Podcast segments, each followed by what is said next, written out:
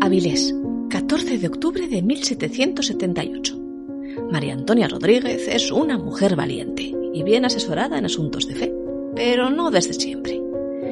Advertida de haber incurrido en un pecado casi mortal, tiene la valentía de declarar ante un confesor y denunciar ante el mismísimo tribunal de la Inquisición aquello que tanto le había avergonzado semanas atrás y que había decidido callar por y para Dios.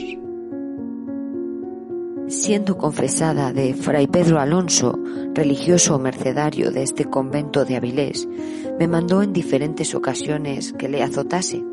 Pretextaba para obligarme a ello de la pasión y la muerte del Salvador, que quería, por su amor, sufrir aquellos azotes.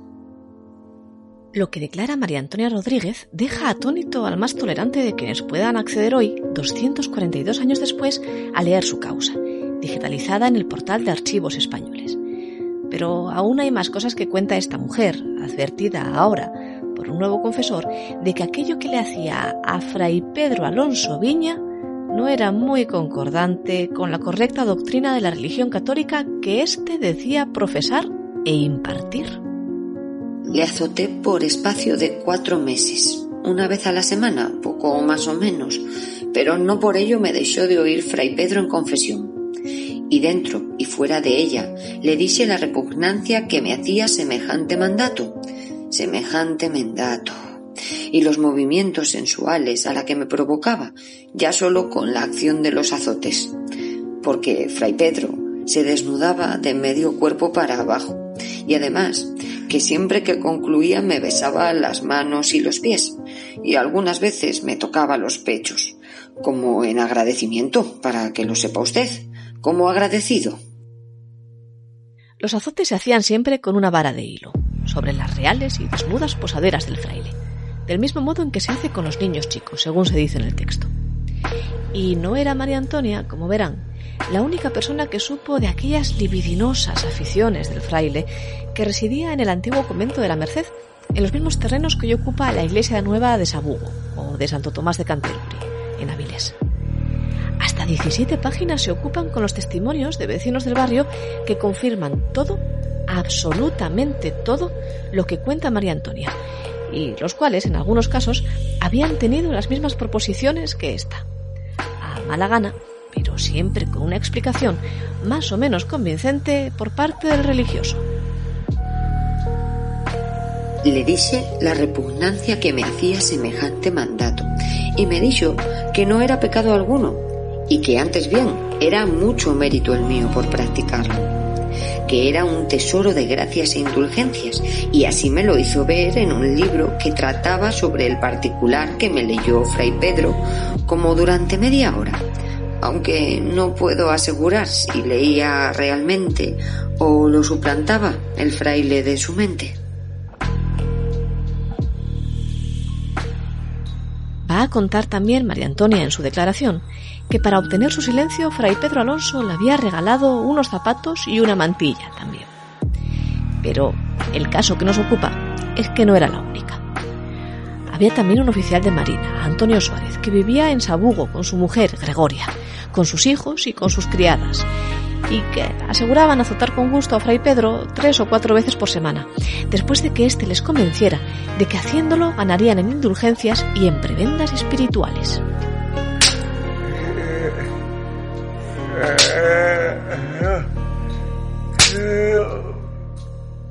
Todo esto había que hacerlo muchas veces, y con repugnancia mejor.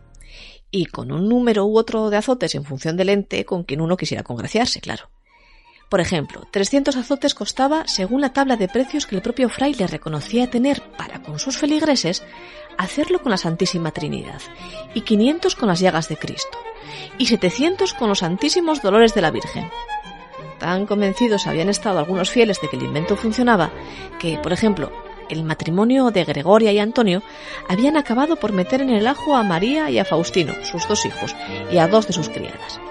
Y la cosa no había hecho más que empezar.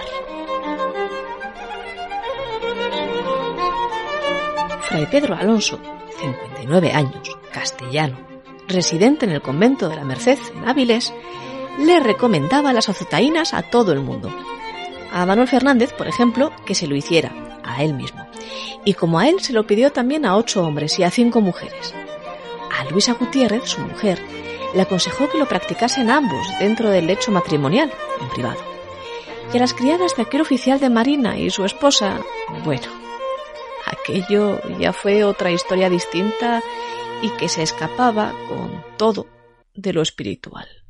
Y leemos. Examinada Antonia Santiago, criada de Gregorio Suárez y de su mujer, de edad de 24 o 25 años, lo contesta, y añade que cuando su ama no se hallaba presente, en las ocasiones que la testigo flagelaba al reo, la manoseaba este sus pechos, partes puduentas, y la abrazaba y besaba.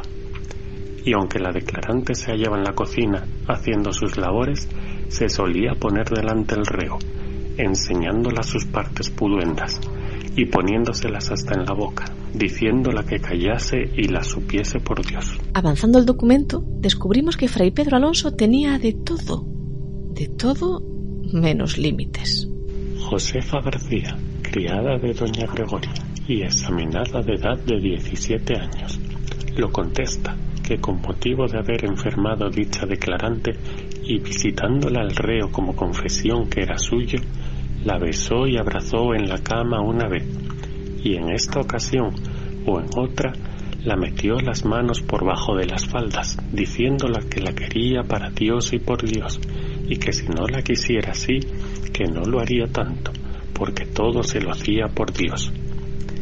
Y dice que la segunda o tercera vez que le flageló, la echó el reo sus brazos a los hombros, unió su rostro al de ella, sin que haga memoria de haberla dado ósculo, y que así, cuando volviese a flagelarle, le diese con cuanta fuerza pudiese, pues que más daño recibiese el cuerpo, mayor beneficio recibía el alma. En definitiva, tanto se extiende el documento de declaraciones de los testigos de las andanzas de Fray Pedro Alonso que no llega a decirnos cuál fue el destino de aquel fraile tan heterodoxo. Pero si rascamos la pátina de olvido que cubre la historia, encontramos que no era este fraile el único que en España creía en aquellos tiempos en los beneficios de la flagelación una superchería considerada ya como tal dentro del propio seno de la Iglesia Católica, y que había sido sancionada en 1777, dos años atrás, por medio de una real orden emitida por Carlos III. Siempre que se hiciera, eso sí, la flagelación, de forma pública. De ahí la importancia de la declaración de aquel matrimonio del oficial de Marina, Antonio Suárez y su esposa Gregoria, que reconocían haber flagelado al fraile a plena luz del día y con las ventanas abiertas, y a ojos de todo el barrio de Sabú. Eso era lo que era delito.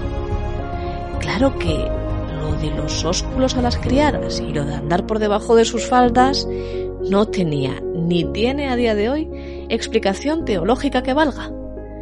Así fue como, ya lo ven, la Inquisición también juzgaba a auténticos caras duras.